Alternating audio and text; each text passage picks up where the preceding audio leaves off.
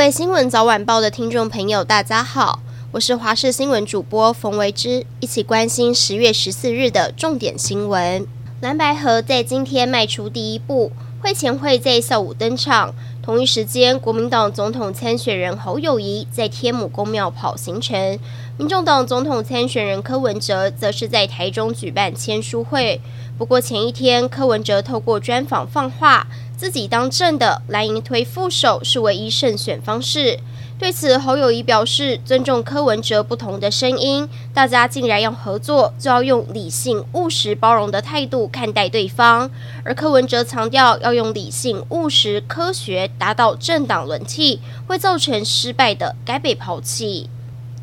前台北市长柯文哲任内留下了北流垫付款一点九亿元款项，在现任市长蒋万安上任之后，以垫付款的方式来处理，同时持续追讨文化部。不过，现在中央地方可能对簿公堂了吗？台北市文化局长蔡诗平日前表示，假如文化部不给钱，将会采取法律途径，引发了绿营议员痛批，蒋市府搞错追讨的对象，质疑是蓝白合改打中央吗？而对此，蒋万安表示，必要的时候将透过各种方式来沟通。以色列对加萨的地面攻击揭开序幕，以军地面部队已经对加萨展开了局部的突袭。有消息指出，以军部队已经在加萨走廊找到失踪者的遗体。另外，以军也宣布，哈马斯空军其中一名负责人死于空袭。同时，美国的援助也已经到位。美国国防部长奥斯汀和国务卿布林肯则分别造访以色列和阿拉伯国家，从军事和外交层面双管齐下，协助以色列抗敌的同时，也要避免战火持续扩散。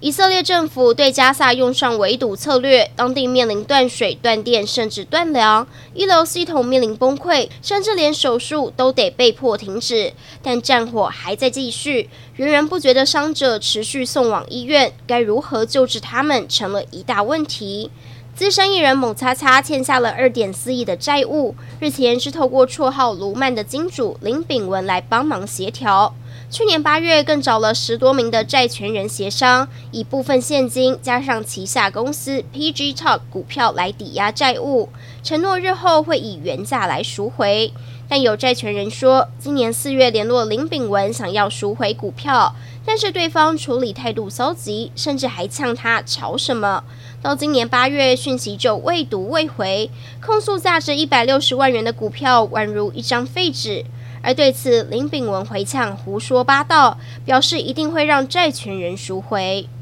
有民众买了好事多的综合坚果脆饼，说回家吃了觉得有油耗味和苦味，直到第三天再吃，竟然是出现强烈的辣凉刺痛感。指控业者品管出问题，让消费者吃进发霉有毒的坚果制品。而对此，卫生局出动了稽查抽验，如果检验出黄曲毒素超标，将依违反食安法，开出新台币三万元以上三百万元以下罚锾。